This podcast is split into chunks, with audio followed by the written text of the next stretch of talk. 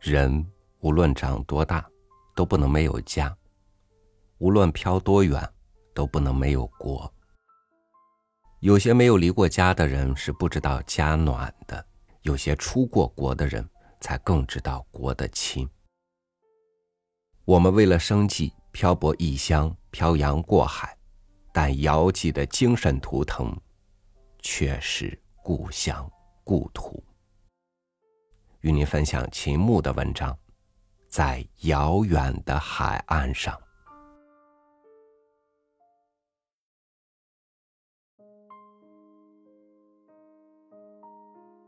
中国有一千几百万华侨散布在世界各地，这一千几百万人和国内人民的思想感情的脉搏是一同跳动着的，在这方面。我常常想起无数动人的事件，使自己像喝过醇酒似的进入一种感情微醺的境界。虽然我离开海外回到国内来已经很久很久了。波兰古典作家显克维兹有一个短篇小说，叫做《灯塔看守人》，里面讲的是十九世纪流浪异国的一个波兰老人的故事。这老人因为反抗压迫，在国外流浪了大半生，到他衰老的暮年，异常困倦的渴望获得一个安定的位置度过他的余生。在意外的机会中，他找到了一个看守灯塔的职业。这工作是异常寂寞孤独的，整天和潮汐、海鸥为伍，在偏僻的岩礁上，连人影也不见一个。唯一的工作。就是每天按时燃着灯火，唯一的工作就是每天按时燃着灯火，使来往的船只不致失事。这工作很轻便，但绝对不容许疏忽。只要有一次的错失，他就得失掉位置，重新去做无所归依的流浪者了。老人是很喜欢这工作的，他按时点燃灯塔，从不误事。但有一次，他收到了一个邮包，有人寄给他一本波兰诗人的诗集。他翻读着书籍，和祖国的千丝万缕的感情，使他沉浸于一种如痴如醉的境界。他回忆、沉思、激动、神往，像喝醉了酒似的，一连躺了好几个钟头，忘记点燃灯火。于是。他被撤职了。许许多多华侨眷念祖国的故事，那情景是和这个小说中的波兰老人有很多相似之处的。宋庆龄副主席访问印度尼西亚，回来叙述过他在巴厘岛上见到的一桩事情：我们国内已不易看到的铜钱，在巴厘岛上家家都能找到。这种铜钱被停止流通。还是不久的事情。现在人们把铜钱结成一串一串的吊起来，当做宗教仪式上不可缺少的神器。在一家银器店里，我们发现一串串的铜钱中有开元年号的，有万历年号的，也有清朝各种年号的。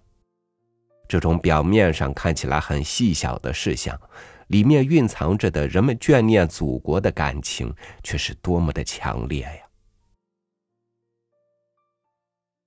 和这种事项相仿佛，我记起了华侨许多保持祖国古老的风俗习惯的事情。这种情形意味着，绝不是普通意义的保守，他们正是以这来寄托他们永不忘本的家国之思的。正像波兰的作曲家肖邦到西欧去流浪时，永远带着一撮祖国的泥土那样，具有深远的寓意。《红楼梦》七十二回，从王熙凤向贾琏发脾气的谈话中谈到一个词儿——咸口垫背。那是一种古老的迷信的风俗，在死人嘴里放一颗珍珠或一些米，叫做咸口。入殓时，在装殓的褥下放一些钱，叫做垫背。这风俗在国内即使在解放前也已经不容易见到了，但在南洋华侨当中还相当的流行。我的母亲入殓时就采用了这种仪式。在福建清初时候，许多反清复明的志士和他们所影响的人们，入殓时习惯在脸部盖上一块白布，那意义是反清复明事业未成，修建先人于地下。这习俗也同样随着一部分福建侨民带到海外去。对古代祖国英雄豪杰的怀念，是无数华侨共有的感情。在热带的雨夜，家人父子围在一起谈郭子仪、岳飞、戚继光，是许多华侨家庭常有的事。在南阳一带。人们又十分推崇曾经踏上那片土地的三宝太监郑和。亲戚朋友们在灯下聚谈的时候，话题常常很自然的拉到这个太监身上去。这位在五百多年前曾经出使七次、航程十六万海里的三宝太监，在许多华侨口中，仿佛变成了一个无所不能的艺人。南阳有些成人遇到困难。有时还会喃喃祈祷道：“三宝公保佑，三宝公保佑。”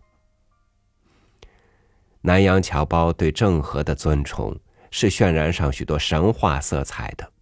他们所以这样做，严肃追究起来，实际上蕴藏着一些颇为心酸的理由。从前，当华侨没有一个强盛的祖国，还处在海外孤儿的境地的时候。他们不得不怀念和神话当年扬眉吐气的先人，不得不通过三宝太监来寄托他们备受损害的民族自尊心。对于光荣先人的追念，对于光荣先人的追念，对于风俗习惯的保持，在这些现象里面，闪耀着强烈的爱国主义感情。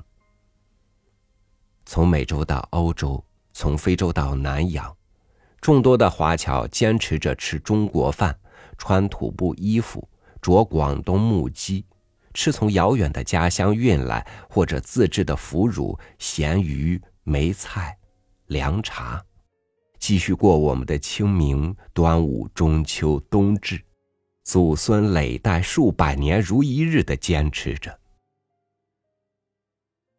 为什么有些风俗在国内已经逐渐改变或者丧失了，在海外却那么牢固的保存着？从这里是可以找到很好的答案的。这些年来，海外华侨每当遇到放映国产电影或者祖国的各种代表团抵达的时候，他们有人会跋涉一百几十里来看一场电影，或者会一会亲人。有的人回到国门，踏上祖国土地时就纵情高歌。有一个华侨甚至特地缝了一件缀上了五角星的衣服，在抵达边境时披到身上。有一些累世居留海外的华侨土生，因为当地华侨人数稀少，说中国话的机会不多，因而操中国语言已经不很灵便。然而这些年来，他们也纷纷回来了。他们一家家已经离开祖国一两百年，他们已经不大会讲祖国语言。然而，祖国有一种巨大的吸力，把他们从海外吸引回来。一个历史文化悠久的国家，在他的子子孙孙的身上留下了多么深远的影响。祖国的强大，使他的海外儿女的强烈感情得到了一个很自然的喷火口了。那类使人感动的事项的出现，绝不是偶然的事。在世界各个遥远的海岸上，有多少万颗心，像向日葵似的向着祖国。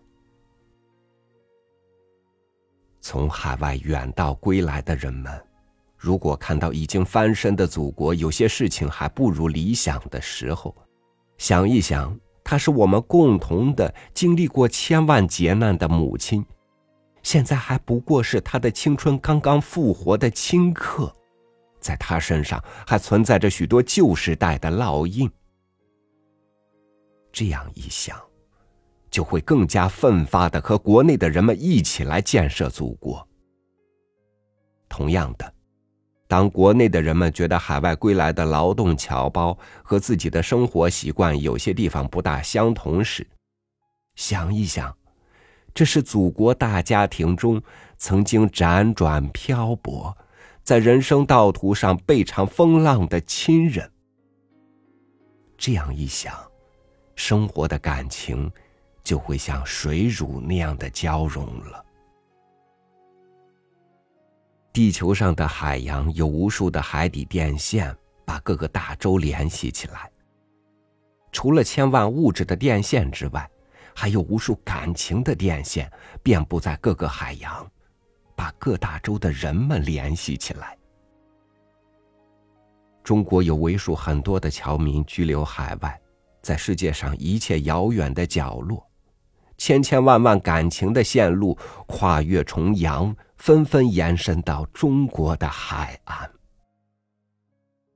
让我们永远怀念着海外的亲人，并用加倍努力的建设，使这一千多万远视海外、翘首故国的人们有一个日益强盛的祖国吧。波兰小说中那个灯塔看守人的故事是感人的。我们深深的和那个老人有着感情共鸣，但却希望像他那样的命运不再支配着今天我们海外的亲人。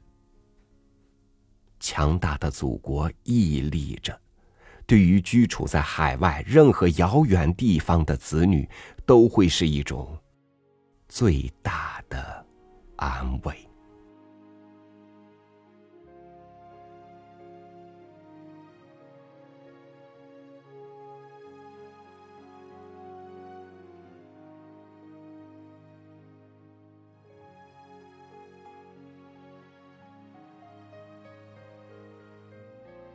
家人、国人，无论身在何地，或许都有某些他们的迫不得已。如果可能，谁不愿意有一个幸福的家庭，有一个强大的祖国，而跑去万里之遥的异国他乡，谋求一条生路呢？我们庆幸于生活在当下这个时代，见证着游子的回归，骄傲于家国的复兴昌盛。